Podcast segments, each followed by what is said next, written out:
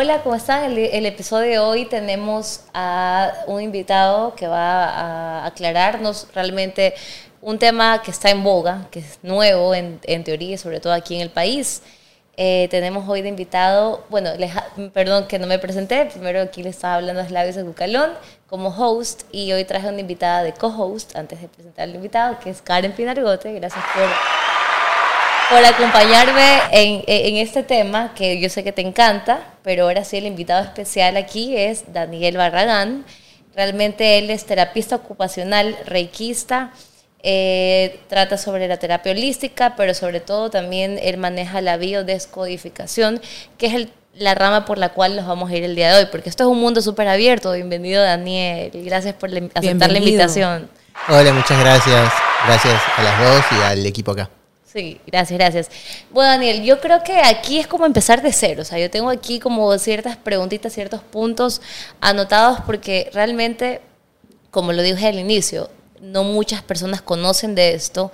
Entonces quisiera que vayamos aclarando muchos temas eh, y también la importancia de, de, esta, de esta línea, de esta nueva línea, por así decirlo, de cómo afecta positivamente en todo, en todo nuestro ser, de, desde cómo somos, cómo pensamos, qué enfermedades podemos llegar a tener y cómo nos podemos curar. O sea, realmente es un ámbito, es un ámbito súper, súper amplio. Entonces, antes si nos, nos explicas un poquito sobre cuál, eh, cuál de todos estos puntos, porque tienes un abanico súper extenso, ¿verdad? Tal vez empezar por la terapia eh, holística, que de ahí se, se deriva un montón de, de líneas, ¿verdad? Sí, sí, sí, sí, podemos empezar por ahí. A mí también me pasa que yo antes de, que la gente me busque por biodescodificación, yo todavía estoy haciendo un trabajo, bueno, en redes y todo, de simplemente de hablar de lo que es una salud integral, de lo que son las terapias holísticas, porque primero hay que tener ese concepto interiorizado para después darme cuenta que hay una herramienta que me puede servir. Pero hay gente que todavía, la mayoría, podríamos decir, todavía ni siquiera como que entra en ese idioma y se le hace muy difícil pensar ¿Cómo que porque yo tengo esta enfermedad tiene que ver algo emocional o qué, tiene que ver eso? Es muy difícil todavía, así que te entiendo y, le vamos a explicar desde ahí. Eh, ¿Por qué se, llama, se llaman terapias holísticas? Eh, creo que hemos escuchado por lo menos alguna vez terapias holísticas, terapias integrativas, terapias alternativas, terapias complementarias. Eh, la palabra holístico refiere a la percepción del ser humano como un ser biológico, psicológico, emocional, espiritual. Entonces somos un todo, somos un ser que atraviesa todos estos campos y no los atraviesa un momento esto y otro momento otro, sino todo al mismo tiempo. Mientras mi cuerpo está desarrollándose y está viviendo cosas, también mi psiquis, también mis emociones, también eh, mi espíritu, mi alma. Entonces todo pasa al mismo tiempo. ¿sí? Y, y poder pensarme desde ahí hace que también piense las cosas que me ocurren. ¿sí? Eh, mi salud, mi estado físico, las enfermedades, los síntomas que tengo. Todo eso tiene que ver con lo que me está pasando a nivel emocional, a nivel físico, a nivel espiritual. Eh, entonces todo lo holístico se refiere a eso. Vamos a encontrar muchas terapias holísticas. La biodescodificación es una, pero también eh, el reiki, la meditación, el yoga. ¿Qué tienen en común todas esas? Que hablan de cuerpo, mente y emociones. El, yoga, por ejemplo, nadie hace solo yoga por, fortalecer el cuerpo. hay gente que lo hace, pero no es el yoga real. El yoga es primero calmar la mente, es estar en estado presente aquí y ahora. Entonces lo primero que se enfoca es en la mente, a través del cuerpo. Entonces hay muchas cosas que podemos llegar a la mente a través del cuerpo o llegar al cuerpo a través de la mente y del cambio de conciencia. En eso, eso habla las terapias holísticas. También hay profesiones que son holísticas. La mía de terapia ocupacional también es una profesión holística porque vemos a la persona como una persona física que a veces necesita una rehabilitación física, pero también necesita una rehabilitación emocional o ese accidente que tuvo, por ejemplo, no es lo mismo lesionarme una mano si mi profesión es ser guitarrista, que la necesito realmente, a si soy taxista o si soy contador o si hago podcast. Por último, ahí la mano no te afecta tanto. Pero si soy guitarrista, sí. Entonces nos damos cuenta que hay un cuerpo afectado, pero que esa afectación también afecta a tus emociones, puede generar depresión por haber tenido esto. Entonces, no es solamente recuperemos una mano para que se mueva, es recuperemos la mano y lo que simboliza eh, para ti esa mano y todo lo que puedes hacer con esa mano. Y por ejemplo, Daniel, ¿cómo sabes cuando tú necesitas una terapia holística? O sea, en, por ejemplo, en mi caso, yo soy muy abierta a las terapias holísticas porque siempre eh, he pensado que el cuerpo, el alma y el espíritu están unidos, pero hay muchas personas que en realidad no lo saben y si tú les dices, anda una terapia holística, te dicen, no, ni siquiera sé qué es eso o, o algo así.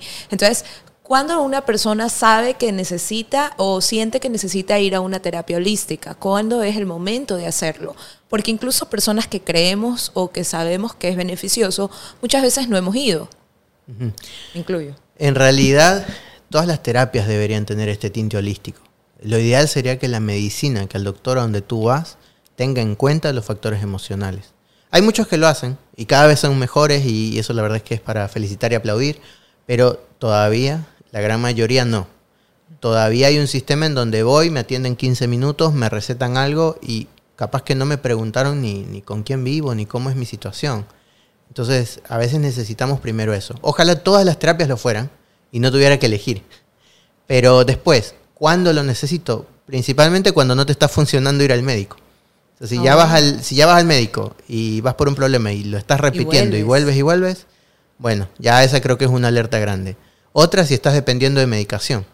O sea, si tú me dices, yo estoy bien, pero me tomo cinco pastillas diarias, bueno, también fíjate que posiblemente necesites trabajar algo más. Eh, esos son los primeros, eh, las señales ya más de alerta, ¿sí? Eh, es cuando necesitas algo de esto. Y hay médicos hoy en día que también te dicen, mira, ya esto es emocional. Ya cuando un médico te dice esto es emocional, es porque realmente lo es, porque si ya él te lo está diciendo inclusive, es porque ya probó un montón de cosas y se da cuenta que, sigues con lo mismo. Muchas veces los exámenes te dan bien y sigues teniendo el síntoma. Entonces, principalmente ahí, trata de recurrir a una terapia alternativa. Justo, digamos que hablando de esto, eh, llevando a situaciones ya que, he logrado palpar, digamos, es verdad, esto pasa con, tengo una persona, una familiar que le detectaron algo, lo tratan, lo tratan y no llegan a la solución. O sea, le, dan todo las... Le van cambiando las dosificaciones porque es algo que está identificado, pero no llegan al punto, ¿no? Y justo ella hace poco me empezó a hablar sobre esta línea, ya que, que digamos que se sale un poco de, de lo que uno dice el doctor, la medicina.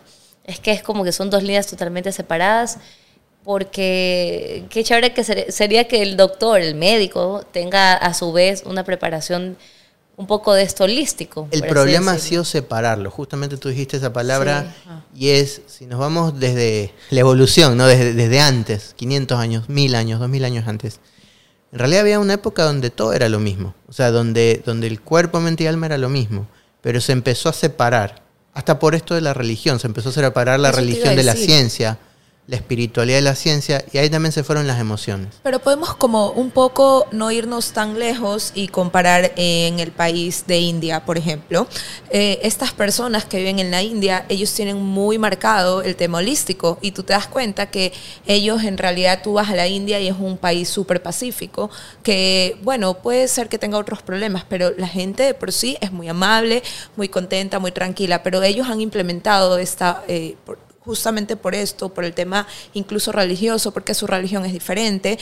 En su religión está este tema de que cuerpo, mente y alma es lo mismo. Y de hecho de allá proviene el yoga, la práctica espiritual del yoga, que acotando lo que tú decías, que no vas a hacer yoga por, eh, en un estado físico, eh, justamente yo hice yoga durante muchos años de mi vida y me acuerdo que lo más importante del yoga era saber que no era un ejercicio, sino era una práctica espiritual y que más que ir a hacer una, un movimiento del cuerpo, vas a calmar y aquietar tu mente, cosa que acá en estos países más como acelerados no podemos tenerlo.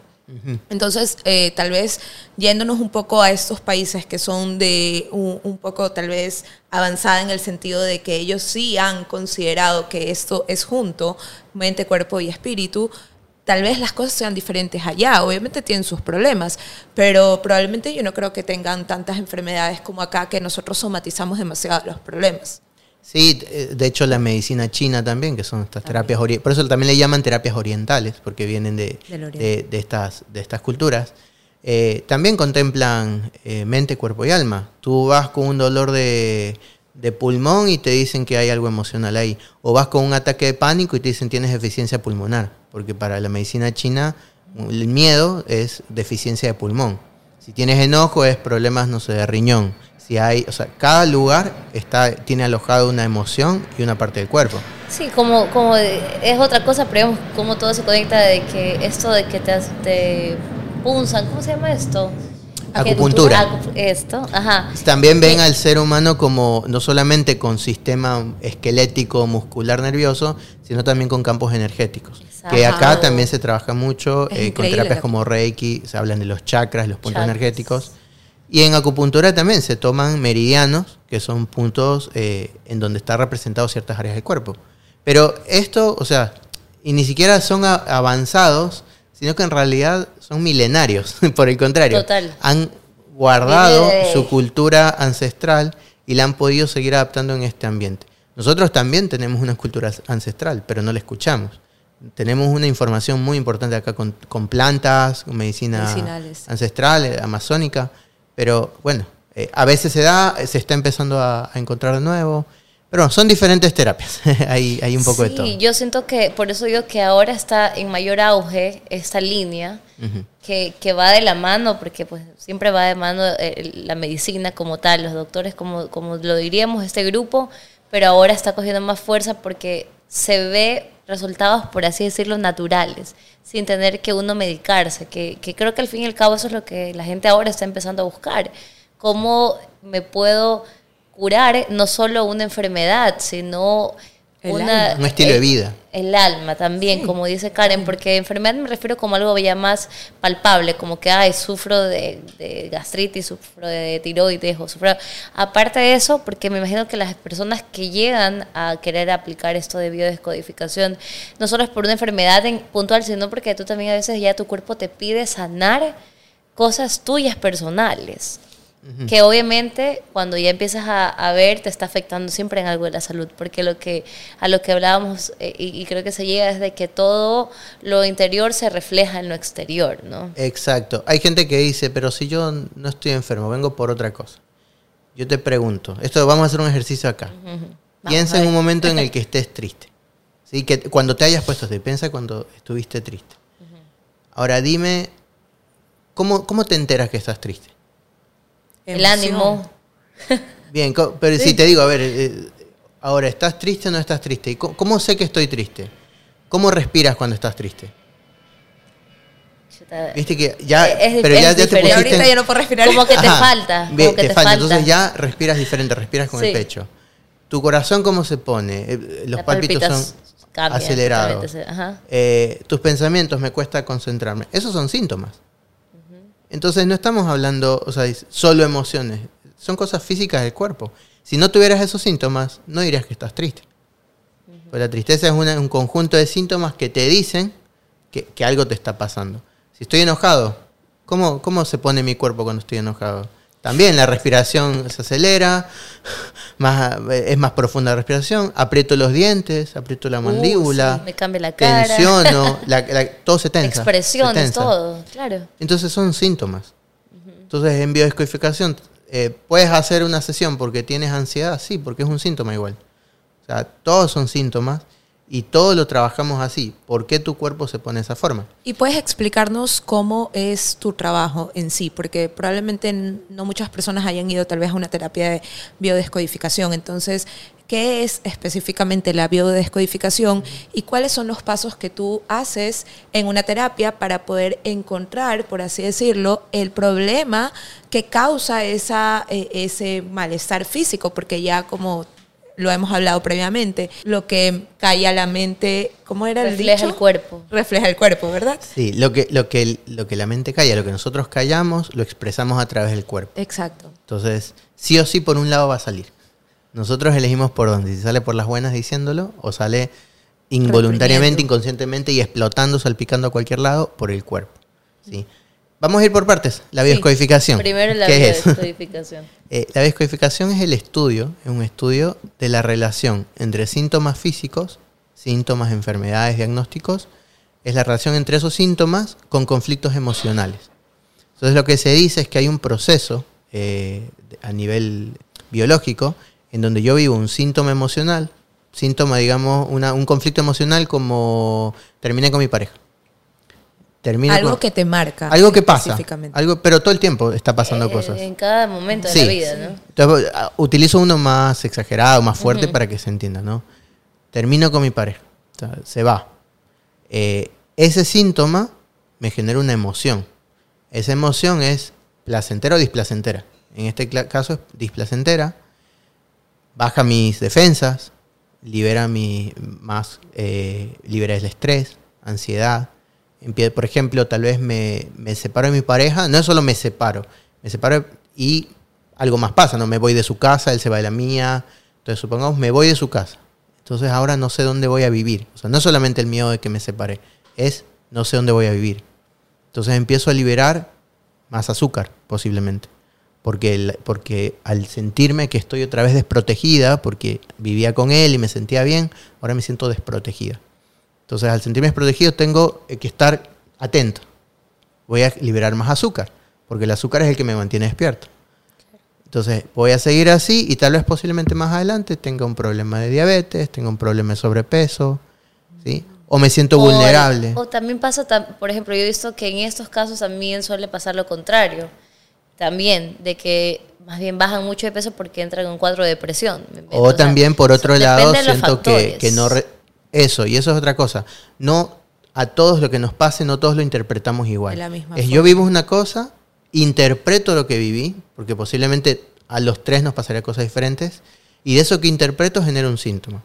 Entonces, ahora, ese síntoma casi siempre lo genero a través, o sea, o- o gracias a mis patrones de creencias, que esas son ya creencias que tengo de toda la vida, que se han inculcado desde mi familia. Entonces, otro ejemplo, supongamos que ahora empieza a temblar todo, así que estamos acá con los temblores, terremotos y todo. Empieza a temblar. Cada uno va a hacer algo diferente. ¿sí? ¿Verdad? Sí. Es Entonces, tal vez tú te asustas y te congelas, tal vez yo salgo corriendo, tal vez el otro grita. Pasó el terremoto, ¿no? ya no pasó nada, está todo bien. Bajó la emoción, pero en ese momento cada uno va a interpretar algo diferente. Yo tal vez voy a decir que tonto, no hice lo que tenía que hacer porque soy un bruto, porque siempre digo que porque, o sea, me desvalorizo intelectualmente. ¿Por qué? Porque posiblemente en mi casa siempre me decían que era tonto. Entonces, cada cosa que pasa, sea mi culpa o no, porque no es mi culpa un terremoto, yo voy a decir que es por, por mi culpa porque fui tonto. Porque no hice lo que tenía que Son cosas que Tra- traigo cargando. y las traigo a los e- eventos de ahora. Tal vez tú dices, es que tenía que estar más alerta, tenía que estar más despierta, porque por dormida, no sé qué, generas azúcar. Esos son los patrones de lo que estás hablando. Ajá. Tal vez tú dices, eh, tengo que ser la próxima más rápida para huir, tengo que, ser, tengo que poder ser más veloz. Entonces, ¿qué empiezas a, a irte por el baño, indigestarte para estar más vacía, para salir corriendo, a bajar de peso, eh, ¿sí? O tengo que protegerme porque me podría caer algo, hago sobrepeso, me, me blindo, ¿sí? Esto también pasa con sobrepeso. Entonces, yo quiero que, que sepan bien como el ciclo. Hay un evento, yo lo interpreto, porque es mi interpretación, mi perspectiva. De esa perspectiva, el cuerpo me dice, para la próxima tienes que adaptarte de tal manera. Entonces, biológicamente empiezo a generar síntomas. Mm. ¿sí? Que ojo, síntoma, la diferencia entre síntoma y enfermedad es síntoma es solamente un signo del cuerpo. Síntoma es un, enrojecimiento, síntoma es exceso de azúcar, síntoma es picazón. Enfermedad es lo que el hombre le ha puesto para encasillar. Enfermedad es diabetes, enfermedad, o sea, es Colitis. cuando hay un conjunto de síntomas y que el hombre le dice, bueno, cuando se mezclan estos cuatro, se llama tanto. Es una forma de encajar. Y muchas veces eso ha sido un problema. Porque por ahí tú solamente hoy te picó el brazo y tú ya dices, no, seguramente tengo psoriasis. Ah, Porque cuando te- googleamos, nos ponemos a Ay. googlear. Y ese estrés de pensar que tengo eso hace que, haces. hace que lo tengas. Eh, te lo creas, totalmente. Entonces también es un, es un problema. Entonces mejor es pensar en síntomas. Hoy me dolió la cabeza. Bueno, no tengo migraña. Hoy me dolió la cabeza, nada más. Eh, generé temperatura. No tengo fiebre, no tengo infección. Es, tuve temperatura. Si identifico el síntoma eh, y, y la causa emocional de esto, es más fácil no llegar a la enfermedad. ¿sí? Ahora, la sesión que me preguntaban, ¿cómo Sí. es una sesión? Bueno, esto es la bioscodificación, es identificar el conflicto emocional eh, generado en los síntomas. En una sesión viene una persona, casi siempre con un síntoma que quiere trabajar. Y hacemos un proceso de conversación para poder identificar. Con mi conocimiento vamos trabajando junto con la persona de cuál fue el hecho que le despertó este síntoma. ¿Cuál fue el hecho? ¿Cuál fue el evento? ¿Cuál fue la interpretación de este evento? ¿Cómo se sintió? Ahí encontramos, digamos que la causa general, pero después tenemos que trabajar en la raíz. ¿Por qué tu, sistema de creencias te hizo interpretar las cosas así? ¿Sí? Si yo veo el mundo azul es porque tú unos lentes azules. ¿Dónde te pusiste esos lentes azules? ¿En qué momento de tu vida te los pusieron? Que casi siempre infancia, familia. Entonces, y nos vamos Hacemos distintas, distintas herramientas de meditación, de terapias regresivas, de hasta poder identificar el conflicto y ahí poder sanarlo y liberarlo. Esto también son con diferentes técnicas de liberación de conflicto, con sanaciones. O a veces tenemos cosas que perdonar, que soltar o que llorar. Tal vez nunca lo lloré y necesitaba sacarlo. Cuando yo logro llevar al consciente, o sea, eso, todo eso está inconsciente. Cuando yo llevo al consciente y realmente puedo hasta decir, expresar realmente mi conflicto, el cuerpo ya deja de hablarlo. Ahí, tengo una pregunta, digamos, ahí yo tengo una pregunta. Eh, cada persona es un mundo, eso estamos claros, y, el cerebro es súper poderoso, ¿no? Entonces, eh, si estamos ya en la terapia, ya ubiquémonos en este paso, en, esta parte del proceso que, que está la persona ahí, ¿qué tan fácil o difícil, porque bueno, no más bien no qué tan fácil o difícil, cómo hacer, porque el que puede llegar rápido a ese momento clave por el cual vamos a trabajar, a, a, justo descodificar, por así decirlo, ¿no? Pero hay personas que, digo yo, que puedes llegar a ser también bien complejo, ¿cómo llego a esos casos? Porque el que es fácil, ok, ya, lo encontramos, ok, llegamos, aquí está. ¿Cómo llegas a los casos donde la persona puede decir es que no me acuerdo? Sé que tengo este tipo de problema, pero no, o sea, no sé de dónde viene porque a veces el cerebro bloquea, bloquea momentos fuertes como un método de defensa. Sí. ¿Cómo desbloqueas eso? Eh, también... Y también es necesario desbloquearlo, porque eso es lo que hablábamos con Eslavisa hace algunos días. Dos preguntas fuertes. Eh, yo le digo, muchas veces las personas bloquean porque en este momento no están tal vez aptas para recibir la información que llevaron, o sea, es algo muy fuerte y su inconsciente lo bloqueó simplemente porque no puede digerirlo, porque no puede en este momento procesar. Y también, ¿en qué momento lo vas a desbloquear o es necesario o va a ser provechoso para ti en el futuro desbloquear esta información que probablemente, obviamente te va a hacer sufrir, porque si lo bloqueaste es porque es muy fuerte. Por donde tú lo quieras llevar, ¿no? Pero realmente desde cómo, cómo llegas a saber eso que está bien con un baúl bajo siete llaves. ¿Cómo llegas Primero, a eso? hay una pregunta que me hacen mucho, que viene en la mano, me dicen, ¿cuántas sesiones necesito? ¿Ya? Y ahí va un poco de esto. Depende, depende cuánto, depende qué tan, qué tan atascado estás, o sea, qué, qué tan eh, resistente. Hay gente que en una sesión Listo, se dio cuenta. Hay síntomas también que son más fáciles. no es lo mismo que hubo el terremoto, fue un hecho y listo, me dio algo, ya después se me pasó y, ya está. A una diabetes que es algo que llego viviendo toda la vida. O sea, una artritis, artrosis. O sea, hay, hay enfermedades que también indican que esto ha sido algo de toda la vida o de ya muchos años. Entonces, obviamente, cinco años de pensamiento no se van a ir en una sesión. Y ahí les digo, hay que ser coherente. Sea, esto no es magia. Realmente no es magia, aunque a veces parezca. Eh, necesitamos cambiar el patrón de pensamiento. O sea, necesitamos cambiar tu línea de creencias. Para cambiar esa línea, bueno, se dice que por lo menos 21 días eh, es para cambiar un, un Según pensamiento. los libros que los hábitos se construyen sí. en 20. Entonces, imagínate. O sea, necesitamos un proceso. Entonces, hay personas, yo la mayoría de veces recomiendo hacer el proceso. Yo tal vez tengo una sesión para que te saques la duda si te gusta o no, pero el real cambio y con la gente que he visto que hace un verdadero cambio físico y emocional y, de, cambio de vida, es cuando lo llevan de una manera constante. Entonces ahí empezamos de a poquito. Ahora, esto que dices, si está tan atorado, ¿cómo es necesario sacarlo o no? Por eso también hay técnicas previas. Hay gente que no, yo tal vez yo ya sé cuál es el problema porque yo ya sé que ese síntoma es por eso sí clave, clave que es por tal cosa. Ah, que es por tal estilo de problema familiar. Pero, por ejemplo, yo sé que si toco esa, esa, esa línea va a haber resistencia. Entonces vamos a trabajar otras cosas primero. Por ahí el primero necesita autoestima para poder hablar de eso.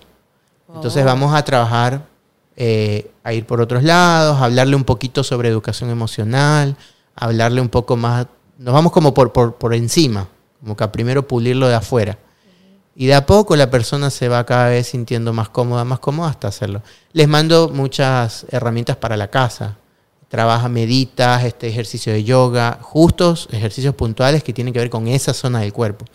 Eh, trabaja esto, hagamos estas pequeñas liberaciones, estos ejercicios. Entonces la misma persona ya cada vez ya va más en confianza, cada vez está más predispuesta a hablar de y a rebuscar. Pero cuando me dicen no me acuerdo, yo les digo, no pasa nada, ya te vas a acordar.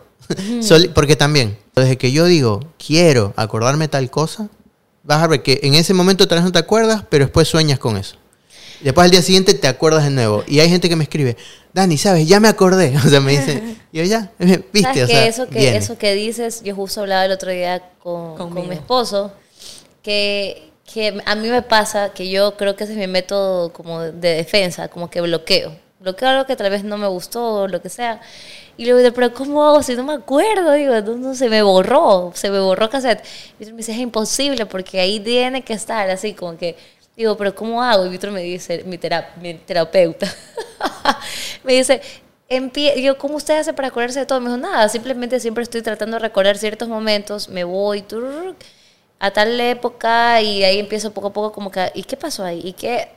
Porque todo está ahí. Cosas importantes siempre van a estar. La bioscodificación tiene una técnica muy, muy puntual que es la regresión ericksoniana, que es justamente una, una meditación regresiva. No es que te vas completamente, estás consciente pero vamos a, ciertos momentos y, es a través de los sentidos, o sea, hay todo un, todo un camino para guiarte.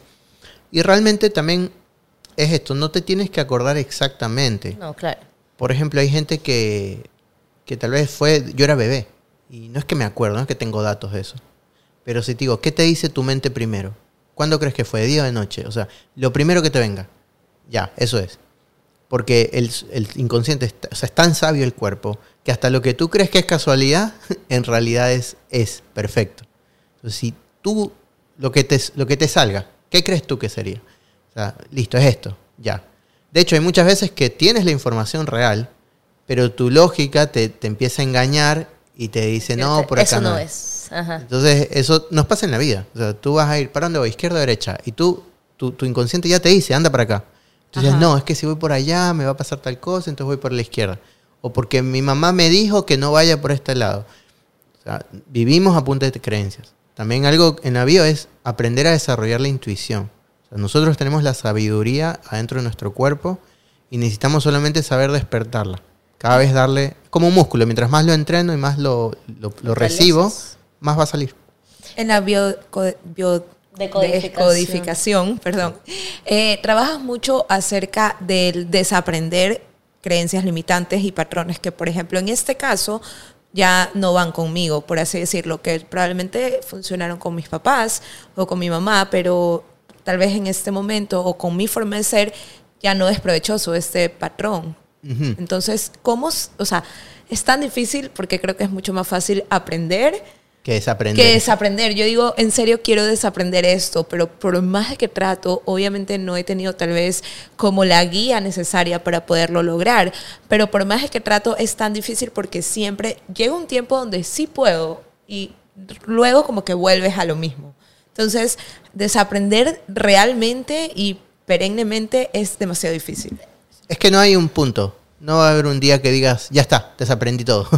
Siempre va a ser una búsqueda. Porque mientras vas desaprendiendo también se van creando otras construcciones que después vas a volver a podar. Como podar el césped. O sea, nunca vas a decir acá podé y nunca más lo voy a tener que hacer. O sea, hay cosas que vuelven a crecer. Puedes mejorar el suelo, pueden salir cosas más lindas, puede haber una mejor dinámica, puedes hacerlo cada vez más fácil, pero siempre vas a estar en, en constante una constante. Eh, justo eh, leía algo, ¿no? Antes de, de aquí empezar y me dio que es verdad lo que decía, como que la, esta biodescodificación es descodificar lo codificado, o sea, literal, o sea, eh, es lo que tú la palabra, de decir. La palabra biodescodificación justamente es descodificar nuestra biología, es volver a reentender o a reaprender cómo funciona nuestro cuerpo. Porque siempre nos han dicho que, o sea, no nos han dicho ni siquiera cómo funciona. Es, te duele la cabeza, toma una pastilla. Nunca te han dicho, oye, la cabeza duele por estar pensando ciertos pensamientos, etc. Eh, no entendemos muchas cosas de nuestra vida. Em, entonces, descodificar justamente es poder encontrar, es como si estuviera encontrando un programa y decir dónde está el punto Donde me que, codifiqué que esto. reprogramó esto. También se llama biodesprogramación, eh, bioneuroemoción, también hay, eh, lo conocen así, es una rama muy parecida. Pero prácticamente es aprender a desprogramar justamente estos programas que, que tenemos desde pequeños. Y, y realmente es interesante cómo esto viene desde que estás en el vientre materno. O sea, Sí. todo influye. Hay una, de hecho, un- un- otra técnica es este el proyecto sentido. Que el proyecto sentido habla de que nosotros cuando estamos en, en el estómago, en la panza de mamá, en el útero, eh, es cuando más nutrientes recibimos de ella. Y también es cuando somos un solo órgano con ella. Entonces todas las emociones que ella transita en esos nueve meses, e inclusive el primer año de, de, de gestas, primeros nueve meses de embarazo y el primer año de nacimiento, todas las emociones que ella vive, nosotros las tomamos como reales. Entonces, hay muchas cosas que yo hago toda una vida desde ese primer programa. Increíble. Por ejemplo, hay personas que tienen sobrepeso o obesidad porque la mamá en el momento del embarazo sufrió hambre. O sea, tu- hubo un problema económico, es como que había esto de no sabemos qué íbamos a comer. Entonces, ante ese miedo, el, el programa, te di- o sea, el, el programante te dice, cuando crezcas y nazcas, come todo lo que puedas porque no sabes cuándo te vas a quedar sin comer. Entonces, acumulo grasa. Acumulo, acumulo, acumulo. Es una persona que su biología hace que acumule. No es que- o sea, la- una persona con sobrepeso no es que come más. No, no siempre es así. Hay gente que come lo mismo y esa persona acumula. Es cierto. ¿Por qué? Porque su programa inconsciente le dijo que necesita acumular grasas como el oso para, para el invierno. Porque no sabes en qué momento te va a faltar. Entonces, así hacemos nuestras creencias, nuestros miedos, así hacemos nuestro estilo de vida. eh, y también con otros conflictos, con el dinero, con las relaciones. Si yo viví una situación, mi mamá vivió un abandono cuando era, eh, estaba embarazada, yo también voy a tener miedo al abandono cuando sea adulta. Entonces una Eso pareja me deja y voy a tener miedo. Eh, esto va de la mano el tema de, bueno, pues de las enfermedades que nosotros tenemos por estas emociones reprimidas, van de la mano con nuestras heridas de infancia, porque obviamente ya eh, todos sabemos que tenemos una o dos heridas de infancia que son como más marcadas.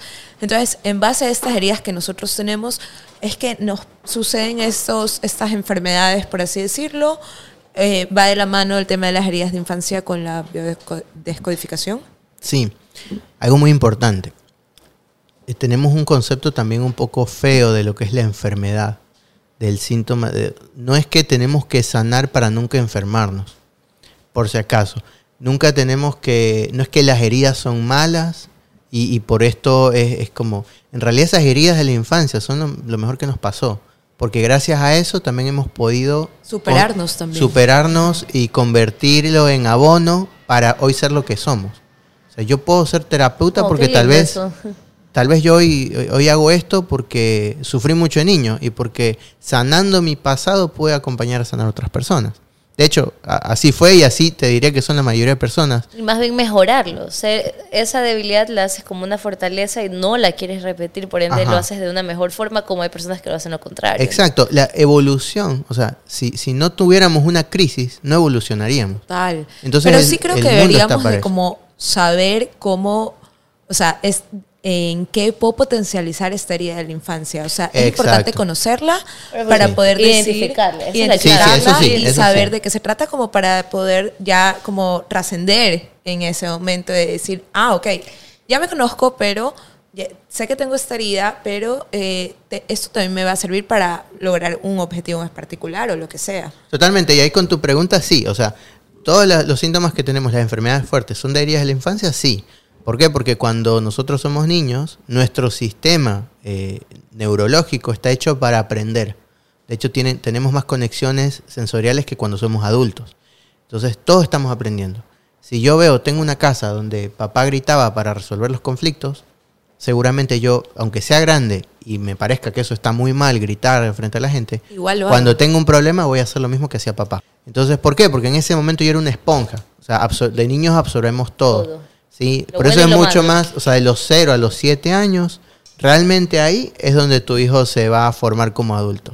Después lo que le pasa a los 12, 14, van a influir, inf- y, obviamente, Pero lo más importante va a ser ahí, porque sus receptores están preparados para que lo que pase ahí sea realmente lo, lo que lo va a hacer ma- manejarse en el ambiente, en el mundo. Entonces sí hay que reconocer nuestras heridas, porque una vez que las reconozco, las puedo sanar y las puedo convertir, transmutar y, y convertir en un, en un don y en algo para la sociedad.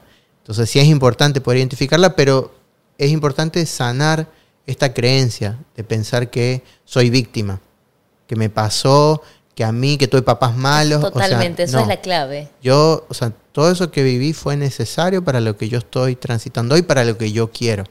Entonces fue necesario, la enfermedad es necesaria, el síntoma es necesario porque me Claro. está avisando de algo, me está alertando. Y aunque nos moleste tener cierta enfermedad, me está cuidando de algo peor.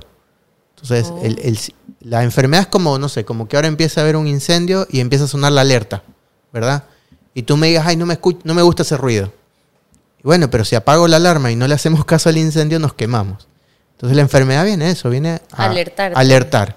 Ahora tú eliges si tomarte una pastilla y apagar la alarma y dejar que, que siga pasando el fuego, el incendio, o hacerte cargo y ver, ok, ¿dónde se está quemando? Y vamos a buscar, o sea, y tomémonos el tiempo, pero eso hace que prevenga algo peor. Sí, o sea, realmente viene, realmente puede ser en cualquier momento de tu vida, pero veo que lo más fuerte es la niñez, porque también estos, estos problemas se pueden dar en la adultez también, o sea, cuando estás bajo situaciones fuertes. eh, Muchas veces lo que pasa en la etapa adulta es que se repite, es un eco, decir, es un demo. ah, es un eco de lo que pasó en la niñez. Porque, por ejemplo, vamos de nuevo, o sea, eh, te roban mañana. Te roban y a ti eso te dispara un- un- una fobia que no puedes volver a salir de tu casa. Ya, eso te pasó de etapa adulta, es verdad. Pero ¿por qué a ti te da esa fobia y a otra persona que le roban no se la da? No le pasa. Por lo Por- que se vivió. Por tu niñez. Porque ese evento de adulta lo que hizo fue recordarte algo de tu niñez. Y te puedo preguntar algo que, bueno, quería saber si tenía algo que ver con el tema de la biodescodificación. Por ejemplo, cuando tú sabes que tu abuela materna... Iba a decir, Yo eso, sabía amo- que lo ibas a decir. Amo el tema de la abuela materna porque eso es lo que yo le cuento a Slavisa siempre. O sea, la abuela materna es la clave de todo. Iba, más o menos iba a decirle en este momento. de todo lo que, lo que sientes, las emociones o lo que permites o muchas cosas. En realidad es muchas cosas. Entonces, por ejemplo, si tú sabes, o bueno, no lo sabes, pero tú dices, me pasa esto y estoy con este patrón, que ya lo sabes, ¿verdad? Ya sabes que esa es tu herida de infancia, que cumples un patrón y todo lo demás.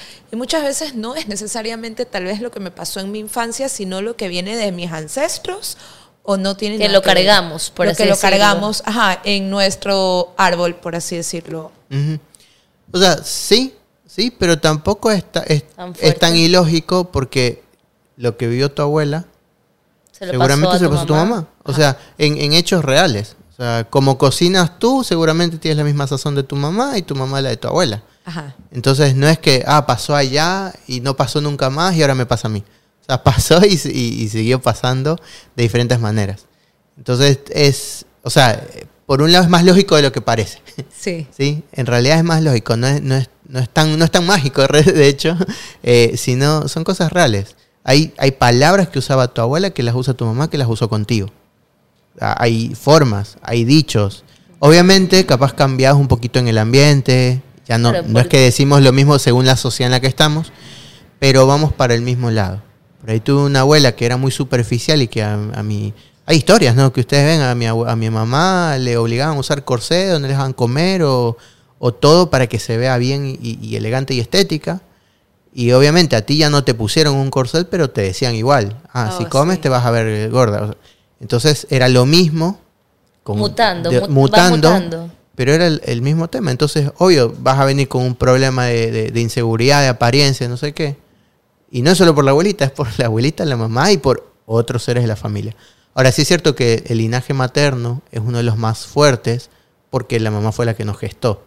Y como les digo, la gestación es lo más importante. Una conexión. Y porque hay otra conexión, la crianza. Entonces, sí es verdad que las cosas que más hay que sanar a veces vienen de ese lado. Pero del papá también, porque está en los genes, de tíos, de abuelos. O sea, eso es otra área que también está más en constelaciones familiares, se trabaja, o en transgeneracional, eh, que también se utilizan en bioscodificación herramientas de esto, que ahí se trabaja con todo el árbol. Y es justamente qué enfermedades hay repetidas, no heredadas. eso, eso iba, a eso quería llegar. Como las enfermedades también se repiten, como tú dices, en la familia. Son hereditarias, digamos, que así se Y esto tiene un trasfondo, o sea, tal vez es más allá de una simple enfermedad, o sea, como ya lo estamos hablando.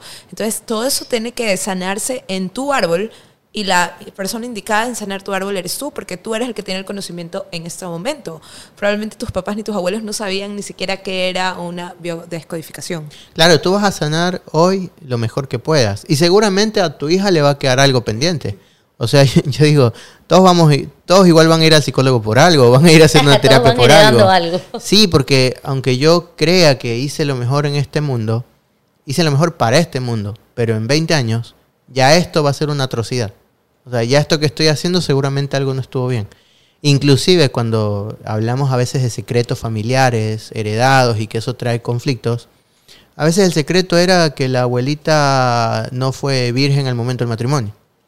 Cosa que ahora que, ya... que hoy es como no era el problema, pero en ese momento era el secreto. Claro. ¿sí? Entonces, para ese momento eso fue muy fuerte y ese, y ese peso, esa carga emocional fue lo que va generando el otro. Entonces tal vez hoy yo no lo voy a vivir desde ese lugar, pero lo voy a ir con otras cosas eh, que en, su, en su sentido va a tener un poco lo mismo que ver. Por eso, entonces ahí tú dirías que sí se conecta con esto de enfermedades hereditarias, o sea, sí, tiene ese sentido real. Se habla, por ejemplo, esto se, se, ha demostrado, se ha encontrado en la epigenética, es el estudio de, de, las, de, las, de los aprendizajes heredados, de los programas celulares. Y se ha encontrado que eh, la enfermedad, no es que nosotros tenemos los genes de la enfermedad, o más bien tenemos, pero tenemos de todas las enfermedades. El tema es que ante ciertas situaciones emocionales se activan. Como el cáncer, eh, el cáncer lo detona un problema muy fuerte. Depende de qué cáncer. Claro, sí, a nivel emocional. El cáncer no, no, es un día fue cáncer. Hay todo un previo te tengo esto, esto agranda, esto va empeorando, esto genera células cancerosas. Pero sale en el momento en que seguramente fue una emoción mal manejada también. El cáncer es más largo, es, un estilo de vida. El cáncer no es una cosa solamente que pasa, sino ya algo más largo. Cúmulo de... Y además también depende, cáncer, aquí llamas cáncer, porque una cosa es tener un, tumor, otra ya es tener eh, más órganos comprometidos, otra cosa es tener ya células. Por eso hay grados de cáncer, ¿no? ¿En qué etapas? Pero, de nuevo, el cáncer, lo, que más genera la muerte por cáncer es el miedo a morir por cáncer. O sea, porque si hoy te dijeran, tienes un tumor cancerígeno, tú te pones, o sea, lo primero que es me morí, ya me morí, ya me vi pelada, me vi, eh, así, o sea, despidiéndome de mi familia. Entonces, todo ese peso y esa carga emocional hace que empieces a sintomatizar, acá es ponerte peor, acá, o sea, todo. Totalmente. Encima de las terapias, desgraciadamente las terapias de quimioterapia, lo que más hace es bajarte las defensas. O sea, por un lado sí, anulan el, agente, pero por otro lado a ti te dejan totalmente vacía para poder eh, defenderte de otra cosa. Entonces, eh, no ayuda realmente. O sea, hay, pocos casos, pero hay muchos que no funciona. O si ven inclusive esta metástasis, porque por ahí tienes cáncer en el dedo gordo y, terminaste con una metástasis de pulmón. ¿Cómo viaja el cáncer de acá para allá? ¿Por qué? Porque la mayoría de gente cuando muere cáncer, muere por, ya por cuando le toma el pulmón. Porque pulmón justamente es miedo a morir. Cuando yo tengo problemas respiratorios, problemas de respiración, pulmonares, es miedo a la muerte. Entonces, claro, el miedo a la muerte hizo que te mueras. O sea, llegaste a un punto tan grande que ya el cuerpo perdió su vitalidad. Eh, Qué fuerte. Y es verdad, porque, por ejemplo, algo personal que me pasó hace poco, me detectaron, bueno, un problema de tiroides por primera vez en la vida que, o sea, mira, yo lo había escuchado en mi mamá, en mi tía, y de repente lo empezó a tener todo el mundo en la familia. Y ahí yo caí también en el círculo vicioso. Y después me dicen un nódulo, que tengo un nódulo, ¿no? Y, ya tú te dices, cáncer, qué ves, no dormía, no sabes. O sea, hasta que yo dije, no, esto me va a matar. Y el hecho de ir a Solca, simplemente porque tenía que hacerme un análisis de, y es, y es horrible visualmente lo que te encuentras ahí, cómo ves el, el el ambiente, el ambiente como tal. Eh, y esto también nos pasa que es una diferencia entre la, o sea, es un error de la medicina tradicional. De, nosotros somos pacientes. Nosotros somos pacientes, ¿qué significa? Estoy pasivo, espere. O sea, yo espero a que, a que el otro venga cuando el otro quiera, de la forma que el otro quiera, para decirme cómo, qué hago con mi salud. yo, o sea, soy un inútil a nivel eh, manejo de, de mi salud. O sea, eso es lo que nos hacen creer y es como nos, nos crían Nos y nos tratan. generan. Nos tratan. Entonces tú vas a ese lugar y cada vez te ves más dependiente, más vulnerable del sistema. Total, más los to- que ya todo. avanzan en el proceso, por supuesto. Claro, sí, cada vez más, más rota, más débil. Entonces llegas a depender totalmente de, de eso, del tratamiento o de las pastillas. Pero qué papel tan importante juega lo emocional. Sería diferente Esa si en el hospital parte. se trabajara la salud mental. Eso, si desde que estás ahí, por- bueno, existen O desde el colegio. Ni se diga, o sea, de- Tendría tendría que haber una materia de, de Exacto. esto, de yo estudié, yo estudié justamente una diplomatura en educa- educación emocional, porque yo también trabajo con niños, y, y se hablaba la diferencia de lo que es hablar de educación emocional desde, Desde pequeños. pequeño. Y, y no como una materia, sino en realidad como un eje que atraviesa todas las materias. O sea, cómo dar educación emocional mientras estoy hablando de ciencias naturales. Justamente, cómo hablar mientras estoy hablando de matemáticas. Es posible. Si estuviéramos de ahí, obviamente pudiéramos reconocer. Y, y es súper importante también, acotando esto, eh, enseñar a las personas, a los niños sobre todo, a decir lo que sienten. O sea, porque yo veo que todas las enfermedades o los síntomas, en este caso, vienen por emociones reprimidas. Cuando tú no lo dices, como bien dijiste, el cuerpo lo demuestra. Y yo me acuerdo que mi mamá, desde, que estaba muy chiquita en la escuela, me decía como que esto, decir tus sentimientos, tus emociones y todo. Tanto recuerdo que tenía un libro que se llama El lenguaje de los sentimientos y que me lo hizo leer y de verdad que como que cambia tu perspectiva desde ese momento. Pese que eres pequeño, lo que sea, es como que cambia tu perspectiva porque ahora entiendes que es en serio, en serio la emoción reprimida te enferma y te mata. O sea, eso es la base. Entonces, qué bueno fuera como poder enseñarle a los niños A no solo emoción, ajá, emocionalmente, educación emocional y también sobre todo como el cómo manejar tus sentimientos y emociones, porque lo puedes decir todo furioso, pero también lo puedes decir de una forma calmada y probablemente la otra persona que te está haciendo un mal en teoría eh, pueda entenderlo y todo se solucione siempre y cuando como que también es como, cómo lo transmites y cómo lo transmutas, eh, cómo hace crecer esa emoción que tú tienes, ¿verdad? Exactamente, o sea, obviamente que sería una sociedad mucho más linda, más empática, más amorosa, que yo creo que está pasando, ¿no? Eh, cada vez está pasando un poco más y bueno, todos somos responsables al final de eso con los niños que, de los que estamos cerca, pero sí es cierto y es muy hermoso ver niños que aprenden a gestionar sus emociones. Eh, yo tengo mis sobrinos y, y cuando ellos están metidos en esto, por, por, por mí, por parte de mi familia, y, y se enojan y te dicen, ya vengo, necesito estar solo un rato. Ay, Es que no te creo. Si, no, si te hablo así, no, No te, voy a te voy, te voy a tratar mal y no, no quiero hacer eso. O sea, entonces ya se empiezan a dar cuenta. Y no solo darme cuenta, sino que si me doy cuenta, busco herramientas. Entonces ya ellos tienen herramientas para relajarse, ya, ya respiran, meditan. O sea, son cosas simples, no es algo tan difícil de enseñar. Pero es ir en contra del otro que es, no llores, no te pasa, ponte bien. Eh, Es cierto. Todos estos mandatos que nos hacían. A nivel hombres-mujeres, ¿no? Al hombre siempre a que se guarde las cosas, a que no llore, a que Los no puede no expresar. lloran, ¿no? Es- Eh, entonces, ¿qué se vuelven? Gente reprimida que después explota. O sea, tiene problemas después de, de- ataques de ira, ansiedad, ataques de pánico, problemas de presión, problemas, o sea, todo lo que explota. La mujer, reprimirse. ¿sí? Compórtate así, tienes que parecer una, una dama, tienes que verte como. Entonces, hago un cuerpo que también todo el tiempo tenga que verse así. Eh, por eso hay mujeres que bajan mucho de peso también. Tengo que desaparecer, no tengo que ser vista. O en cambio, otras que van en contra de eso y generan un cuerpo que también quiere ir en contra de esto. También. Me quiero ver fuerte porque siempre me vulneraron tanto que ahora me veo fuerte. Subo de peso para verme atac- Wow. atacante también. O sea, hay muchas cosas detrás de esto, pero eso también es importante. El- las enfermedades, los síntomas que tenemos también son sociales. Por eso hay una tendencia. En cada país hay diferentes enfermedades que están más en auge. ¿Por qué? Porque hay problemas emocionales colectivos que se han vivido y eso generan también estos síntomas. Entonces, nada es casualidad. Y parte de eso también es, es verlo en la biodescodificación.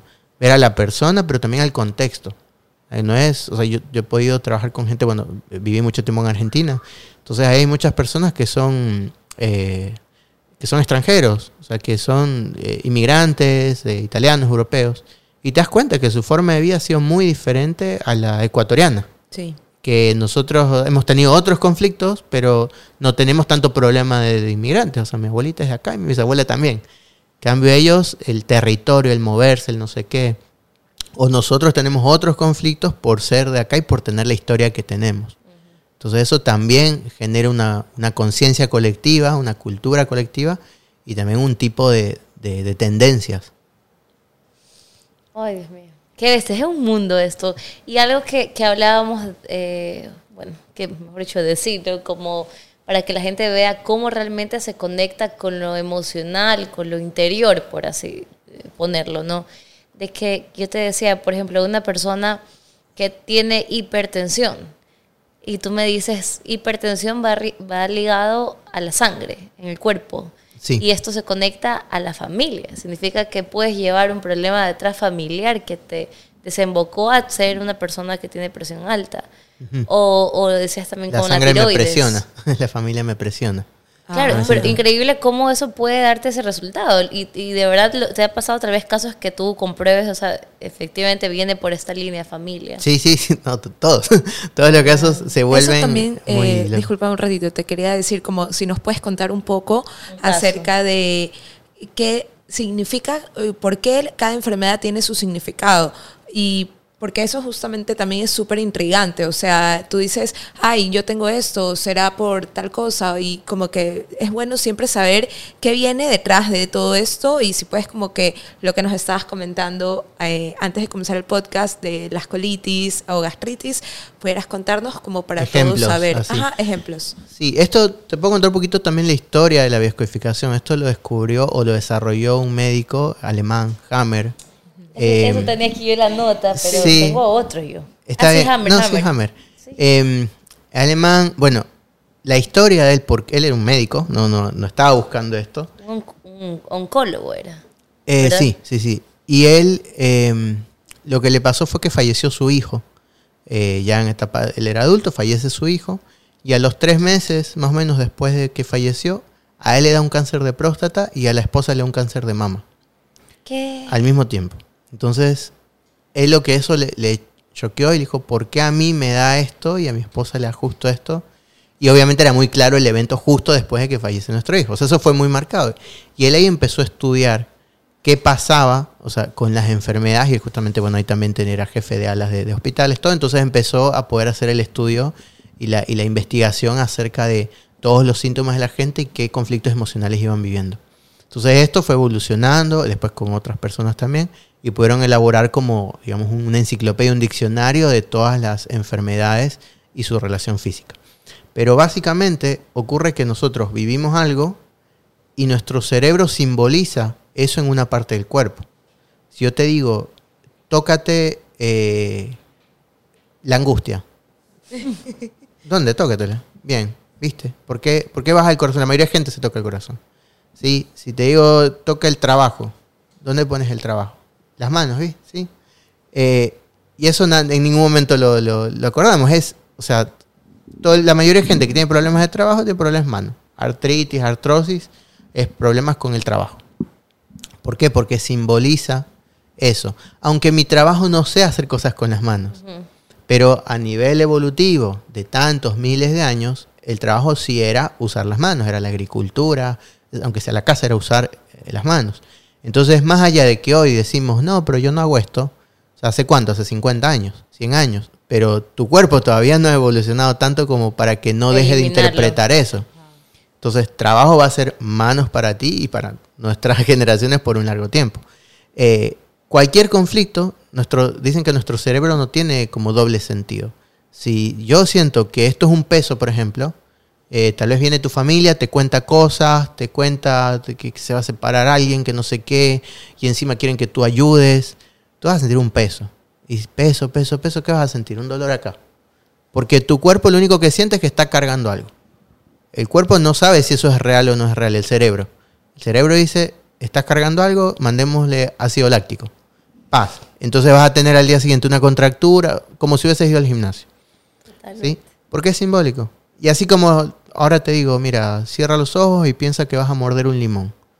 Lo primero es, ya te, te pones la cara agria. Eh, saliva. Ya saliva, Ya saliva. automáticamente. Me dijiste limón y... Bien, Entonces el cerebro no interpreta si eso es real o no. Si yo lo pienso, existe. O sea, si yo lo, lo tengo ahí, Déjame pasar el limón. existe en el cuerpo. Entonces, ocurre así. Para cada persona simboliza un lugar en el cuerpo. Hay una conciencia colectiva que para todos más o menos simboliza lo mismo. Y obviamente sí, no todo es tan exacto. Hay cosas, como les decía, podemos los dos vivir la misma situación y no nos va a generar lo mismo. ¿sí? Hay una persona que puede vivir abuso sexual, puede vivir abuso sexual y puede enfermarse en sus partes genitales, porque genera rechazo obviamente de esa parte. Pero tal vez hay otra que desde ahí empieza a tener migraña, porque siente que fue abusada por haber tomado una mala decisión Mm. es porque tomé este taxi, no este, aquí, hice esto. o sea, entonces mi, wow. mi desvalorización se va a ir intelectualmente. Entonces voy a, voy a empezar a sufrir de migraña. Entonces, como que todo depende de cómo interpretas Sí. lo que sucesos que vives, por así decirlo. Ajá. Y a veces, por ejemplo, dice, pero esto no fue tan traumático o, o no fue tan fuerte. No fue tan fuerte según quién. Si para ti eso fue fuerte, fue fuerte. No hay que juzgarlo. Claro. Eh, y hay cosas que también fueron más simples. O sea, eh, no nos comparemos con los demás. Eh, no hay enfermedades peores que otras. Nosotros las catalogamos, pero en realidad Sí, como por ejemplo otro tema, el, el- lo del machismo, ¿no? Que, que, que, que hablábamos, que puedes decir tú, no, no tengo ahorita, yo no tengo el machismo como tal, lo estoy viviendo directamente, pero indirectamente lo viviste. Y eso te conlleva tal vez a algo que va desencadenando. Por eso o sea, no es algo del momento, sino algo que lo viviste a través de otras personas. Sí, sí, y a veces es, ya no lo vivo, pero todo el tiempo me estoy protegiendo de que no me vuelva a pasar. Ah, y lo que decías también era como si tú crees que ya curaste o si tú crees que ya como curaste o sanaste algo, estás haciendo lo contrario, tú decías que estás en el mismo momento, en el mismo suceso. Por ejemplo, digamos que tú dices, yo no soy machista, pero te proteges demasiado o estás demasiado como a la defensiva con el tema del machismo, igual estás como en la misma sintonía. O sea, no Sí. lo has curado ni, ni lo has trascendido. Sí, sí. Bueno, justamente el tema del machismo es como que muy, muy amplio como para identificarlo tal cual, pero sí, en realidad si estoy huyendo de algo, o sea, muchas veces, eh, todos los días al final trato de protegerme de eso. Entonces por fuera parece que no lo vivo, pero por dentro siempre estoy con un, re- con un ojo ahí viendo que no me ocurra. Entonces, y eso al final genera también un estrés. O sea, podemos decir que todas las enfermedades son estrés. ¿Qué es estrés? Es estar en estado de alerta constante. ¿sí? Algo también lindo para compartirles hoy es, es saber esto. Nosotros tenemos eh, dos tipos de, de sistemas. Estamos como en dos fases. Em, en una fase activa de, de- de estrés y de alerta o en una fase de relajación y reparación. ¿sí? Tenemos un sistema que se llama simpático o parasimpático. El sistema parasimpático es el de relajación, el de reparación. Es, el de estado de sueño, es en la calma, en la meditación. ¿sí? Es todo lo que baja mis, mis alertas y cuando bajan las alertas podemos reconstruir, ¿sí? sanamos. Ahí el cuerpo sana, en el descanso. Ahora, el sistema simpático, que dicen de simpático no tiene nada, porque hace- es todo lo contrario, es el estado de alerta. Eh, nos, hace, nos hace todo el tiempo estar ahí, viendo qué pasa, eh, y, y no nos deja descansar. Nos tiene activados, nos tiene en actividad, eh, nos tiene protegiéndonos todo el tiempo. Los dos son necesarios, pero yo en algún momento necesito descansar. Ahora, ¿qué pasa si vivo violencia familiar? ¿Cuándo voy a descansar si vivo con la persona que me lastima? Imposible. Nunca. ¿Qué pasa si tengo problemas laborales? O sea, hasta voy a dormir y estoy pensando en el trabajo que mañana tengo que ir y que me va a, tratar mal mi jefe. Entonces, dejo de descansar y empiezo a estar solamente en alerta. Estoy con el celular, estoy todo el tiempo viendo que no pase nada, que mi pareja no me hace infiel, que no sé qué, que no, o sea, estoy tan activo y no salgo de ahí que empiezo a tener problemas de sueño, trastornos, dolores de cabeza y eso Y nunca se recupera. También. Y el cuerpo termina. Y ahí viene el síntoma. Porque ya es un cuerpo que me dice, no doy más, no puedo más con esto, baja, apágate. ¿Y cómo me apago? Enfermándome, con una gripe, con una fiebre. Me, me apago cuando falto al trabajo, o sea, descanso ahí. Sería ideal que podamos decir, no me siento bien, no voy a ir a trabajar. pero nunca hacemos eso. Es no me siento bien, bueno, no importa, tengo que ir igual. Y ese tengo que ir igual es desvalorizar al cuerpo, no darle lugar. Y el cuerpo llega a decir, bueno, si tú no te escuchas, yo te voy a, a gritar para que escuches. Y ahí empieza el síntoma. La mayoría de gente que, que, no quiere ir a trabajar termina postrada en la cama para realmente no ir. Tumbados, literal. ¿Qué herramientas podrías tú recomendarle a estas personas que están atravesando ese, eh, antes de que lleguen a esa otra línea que el cuerpo grite? ¿no? O sea, ¿qué tú le recomendarías? Te recomiendo, haz esto, medita, digamos, fue una de las cosas que, que, que nombraste, pero en el momento como tal, ¿cómo reaccionar hasta ante una situación difícil?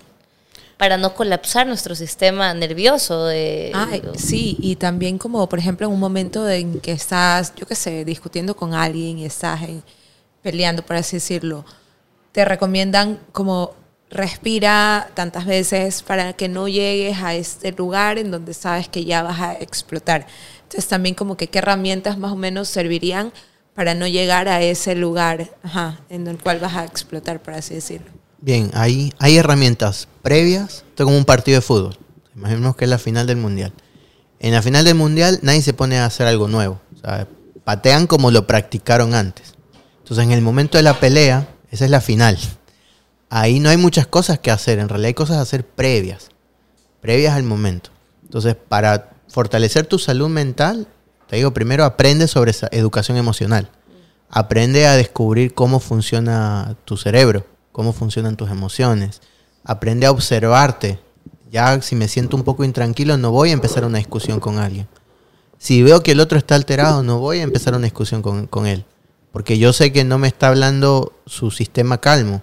No me está hablando desde el sistema parasimpático. Me está hablando su estado de alerta, de ataque. Entonces, haga lo que haga, me va a ver como un enemigo. Entonces, desde ahí, yo en realidad no tendría la conversación. Eh, y si yo me siento así, también. Mejor no tengo la conversación.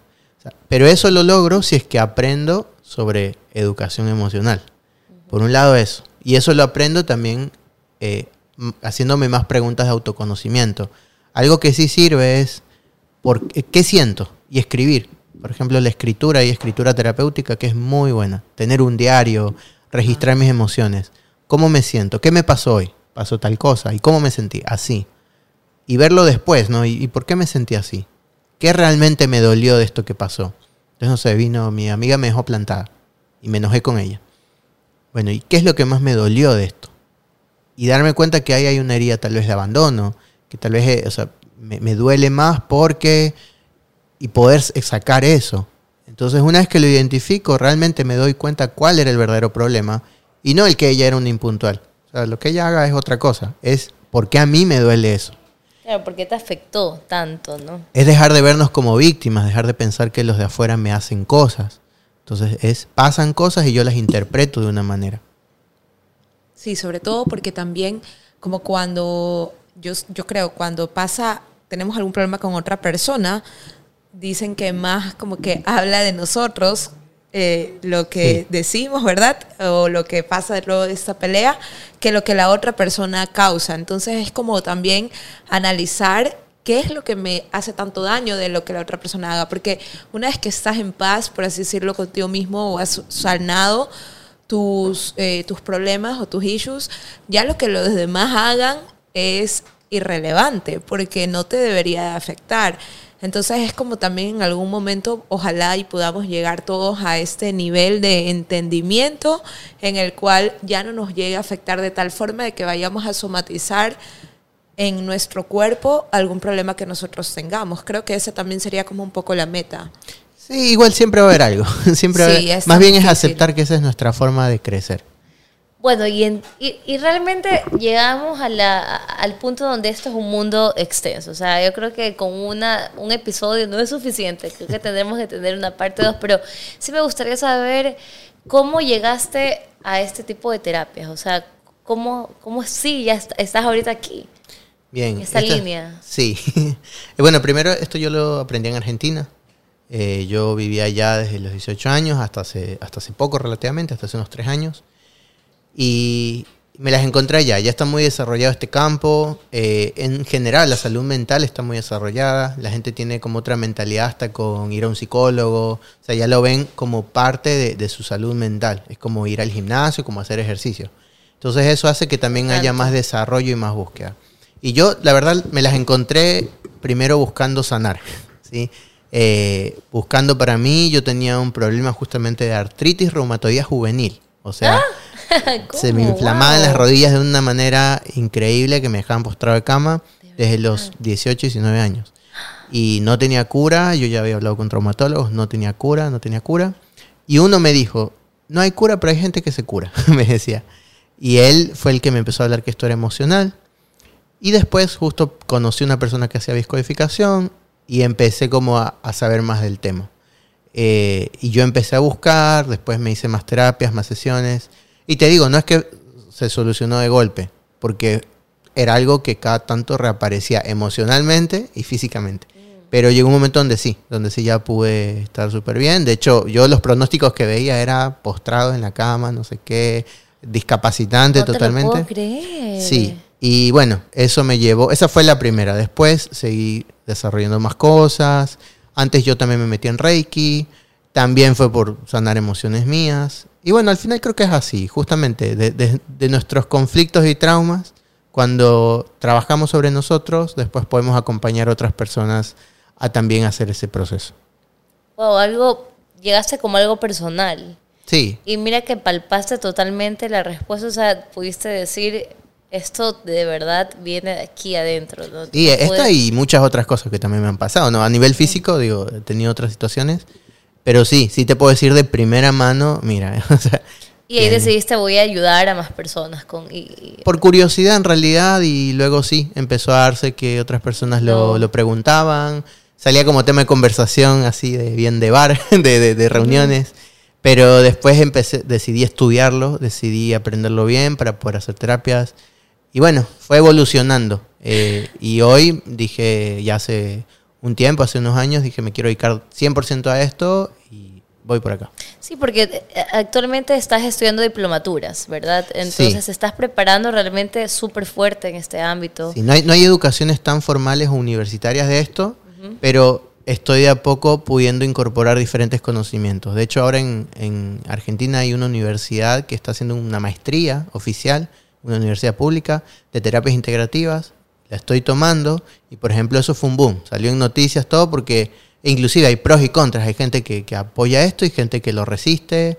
Eh, esto es un tema, es, es un poco complicado, pero cada vez va viendo más y la idea es justamente formar también para formar. Yo estoy también, doy talleres y organizo cada tanto como encuentros para justamente poder hablar de esto y capacitar personas. ¿Y puedes contarnos en dónde atiendes? Eh, tú me contabas también que haces sesiones en línea, lo cual es muy beneficioso para muchas personas, ya que no todo el mundo está aquí radicado en Guayaquil. Sí, eh, en redes es arroba camu con K, K-A-M-U punto Dani Barragán. Camu Igual aquí significa- hacemos la magia, aquí ¡prum! aparece. Sí, por favor, porque después en Camu la gente se pierde, pero ¿Qué significa, significa Camu? libro en quichua. Ah. Eh, pues justamente es eh, Es un encontrar. libro abierto, de verdad. Camu, atiendo en zona norte en Guayaquil, así que sí, pero las terapias virtuales también funcionan muy, muy bien. Creo que la pandemia nos trajo eso, Sí. eh, saber que podemos llegar eh, y no solamente necesitamos lo presencial. Sí, sí, eso, eso pues tiene mayor alcance. Perfecto, entonces ya sabemos que podemos seguirlo en Instagram, en, en tus redes sociales, igual siempre estás al tanto de novedades que tengas o cursos, charlas. Para gente, te voy a, voy- a cortar un poco porque de verdad que esto podría ser un episodio de tres horas, pero vamos a dejarlo en dos partes. ¿Qué te parece? Puede hacerte una pregunta que, te, que el episodio anterior eh, dejó, dejaron los invitados que tendrás que responder y de ahí tú también nos dejarías una pregunta para el siguiente invitado que no sabes quién es, ¿no? ¿Qué característica crees que es importante para un emprendedor? Eh, constancia. la verdad que eh, hay una, o sea, podemos ser talentosos, podemos ser buenos en lo que hacemos, pero si no hacemos ese trabajo de hormiga de todos los días, eh, hacer algo por el emprendimiento que tenemos, eh, no alcanza con, con el talento. O sea, vemos las personas más virtuosas, eh, todo, y es el que todos los días hacía un poquito, todos los días se levantaba, todos los días tendía la cama aunque sea, para que sea el espacio donde va a empezar sus cosas. Entonces, yo creo que es eso. Y es, de hecho, lo que más me ha costado. He tenido mis subidas y bajadas. Ahora estoy como diciendo, no, vamos a ser constantes, eh, desde subir contenido, pasar esto, buscar gente o, o algo. Algo tengo que seguir haciendo para poder darme cuenta que hasta merezco lo que estoy recibiendo. Perfecto. Es súper importante eso. Ahora, ¿qué pregunta les dejarías a los que vienen? Eh, ¿A qué le tienen miedo? Ah, que, uy, qué buena pregunta. A ¿qué? nivel emprendimiento, ¿no? Ah, eh, a nivel de emprendimiento. Ok, perfecto. Ay, gracias Dani, de verdad que me encantó y gracias también a ti Karen por apoyarme aquí. Yo sé que a ella le encanta eh, este mundo, por eso dije, ella tiene que ir conmigo, pero gracias a los dos. eh, me encanta este tema, me encanta cómo puedes ayudar a las personas desde la parte interior, ¿no? Y de ahí poder ver el reflejo ya en lo exterior. Eh, no se pierdan eh, La el próximo parte. episodio que tendremos seguramente. Y bueno, eh, gracias a ustedes también por sintonizarnos. Espero que les haya gustado. Me gustaría tal vez que me dejen de comentarios en la siguiente sesión qué les gustaría escuchar. Y no se olviden de que esto fue auspiciado por Versus.tienda, que tiene los mejores babes. Estamos ubicados en Sports Garden, planta baja. Y también si desean eh, grabar estos episodios, recuerden que también tenemos eh, los estudios de V-Spot. Pueden seguirnos en las redes sociales que están aquí abajo, solicitar, escribir y ver realmente los paquetes que tenemos súper interesantes, que creo que esto eh, puede llegar a muchas personas con contenido que tú quieras eh, hablar eh, sobre ti o sobre otras personas. ¿no? Y también gracias, quería aclarar, gracias por, por hablar de estos temas aquí. Ha sido muy difícil introducir esta, esta- estos pensamientos en Guayaquil, en Ecuador, y que haya este espacio que se genere. O sea, cuando me contactaron fui muy feliz porque dije, qué lindo poder hablar de esto acá.